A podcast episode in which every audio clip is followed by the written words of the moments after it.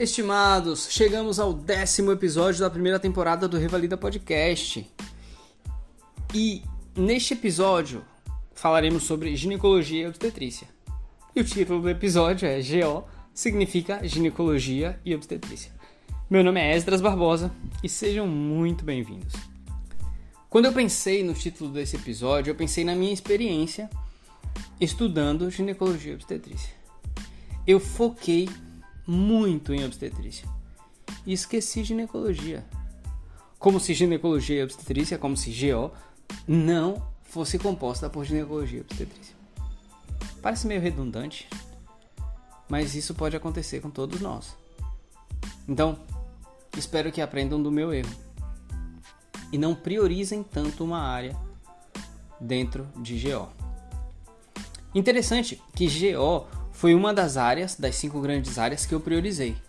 Sim, porque o temário de ginecologia e obstetrícia juntos são menores, não, o temário é menor, perdão, que o temário de clínica e que o temário de pediatria, mesmo somando ginecologia e obstetrícia. E aí jogamos um pouquinho de, de estatística, probabilidade. Então, bem consolidado o GO, você pode fazer uma boa nota, porque ela corresponde a 20% da prova. A probabilidade de que tomem um tema em GO que você não tenha estudado é menor, porque o temário é menor. Essa probabilidade é muito mais alta em, pediatria e muito mais alta em clínica. No episódio anterior eu falei que pediatria não era uma das minhas prioridades, Clínica, como eu falei em episódios anteriores, também não era uma das minhas prioridades, mas GO sim. Ginecologia sim.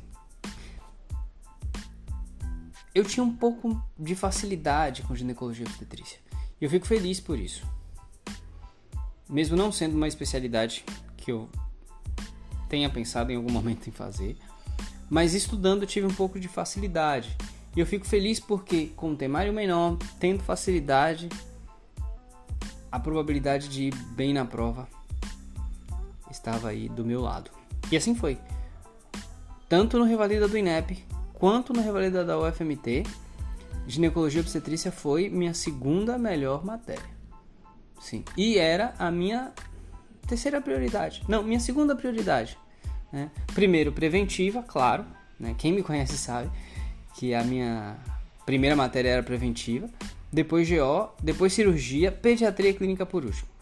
Né? Essa era a minha prioridade enquanto a estudar, porque eu pensava no tamanho dos temários.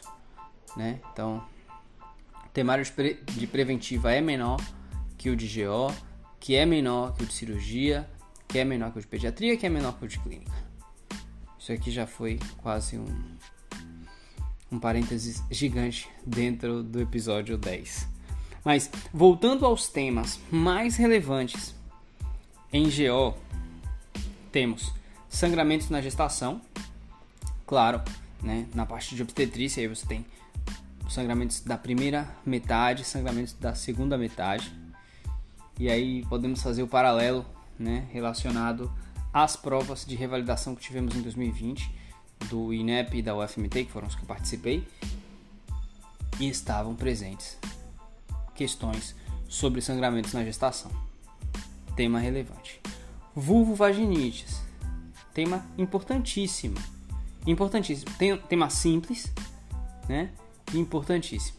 Então, inclusive, falei no episódio anterior que o INEP ele gostou de aplicar imagens em 2020, pode ser que ele aplique imagens de novo em 2021 na prova prática. Então, conhecer as vulvovaginites por imagem também pode ser legal. Aqueles que viram a prova de 2020 viram que caiu uma imagem de microscópio em clínica. Não é a onda, a vibe do pessoal que faz a parte de GO do INEP. Mas não sabemos, melhor estar preparado para tudo. Pensando em vulvovaginites, já podemos fazer um link com a doença inflamatória pélvica. Importantíssimo. Tema quente, tema importante. Um, foi diagnóstico diferencial da estação de cirurgia geral, acho que é estação 8, não, perdão, a estação 7 de 2020, da prova prática de 2020. Então, é um tema importante para estudar para a prova teórica e é um tema importante para estudar para a prova prática, doença inflamatória pélvica. Né? E aqui, é claro, ginecologia. Né? Sempre fazendo esse paralelo, lembrando que dentro de GO, obstetrícia e gineco. Tá? Um dos temas primordiais, um dos principais temas, pré-natal. Muitas vezes a gente quer estudar o patológico, o complicado, mas saber o básico e o simples é muito importante.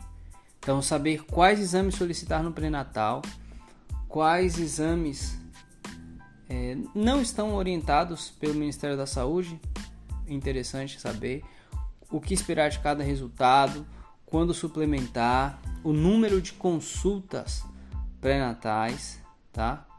Então, pré-natal não podemos ir para a prova do Revalida sem saber pré-natal. E aqui associado com pré-natal, claro, partograma. Associado com partograma, cardiotocografia. Meu Deus, está ficando muito grande isso aqui, mas é. é. E outra vez, reitero, quanto mais associações conseguirmos fazer entre os, os temas, mais aprenderemos, né? mais fácil vai ficar para a gente aplicar isso aí.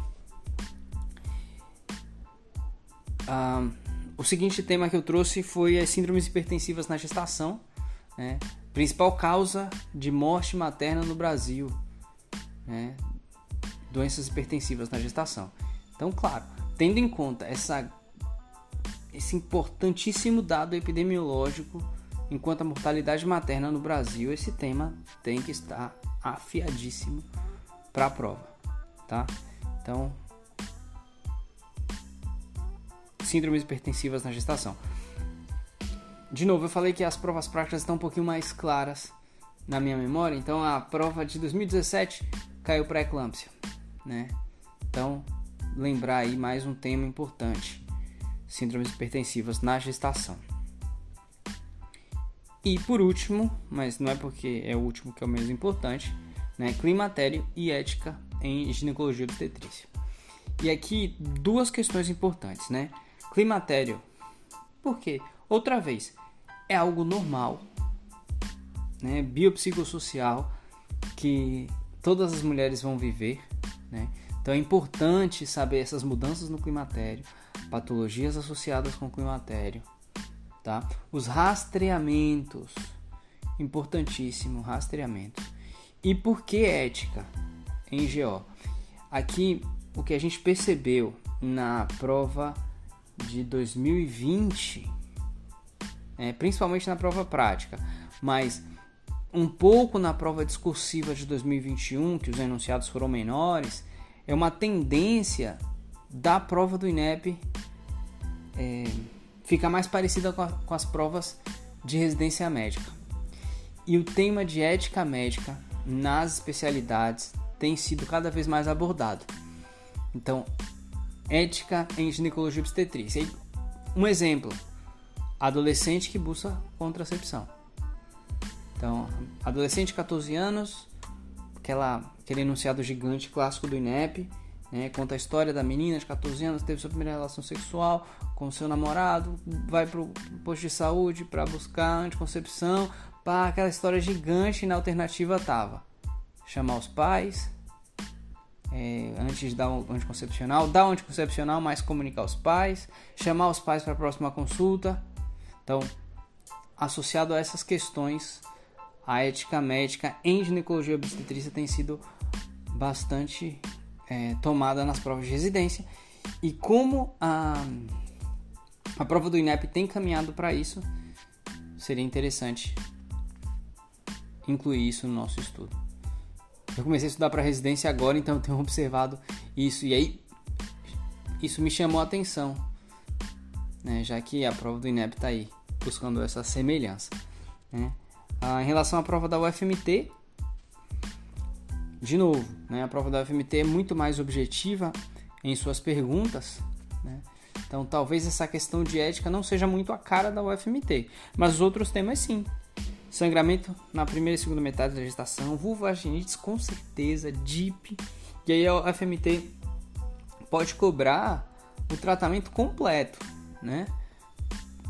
O antibiótico com a dose e ah, quanto tempo? Via de administração, né? A UFMT ela costuma pontuar com essa profundidade na prova discursiva. Lembrem aí da, da estrutura da prova da UFMT. Bom, basicamente é isso aqui, pessoal. Não, não quero deixar esse episódio muito longo, né? mantendo o padrão do tamanho dos episódios. Ginecologia obstetrícia é uma grande aposta minha, né? foi, foi uma grande aposta minha e eu gostaria de encorajá-los a apostar em ginecologia obstetrícia. Né? Temário pequeno, temas dentro de tudo simples, né? principalmente para aqueles que gostam de GO, mas o temário pequeno aumenta a probabilidade de que eles perdão, diminui a probabilidade que eles tomem algo que você não tenha estudado. Né? E falando em probabilidade, no próximo episódio eu vou trazer para vocês o que para mim é o ouro do estudo na preparação para o Revalida, tanto do INEP quanto da UFMT, que é preventiva. Preventiva pode salvar a sua prova. Sério, sério. Então, nos vemos na próxima ou no próximo episódio. Até logo.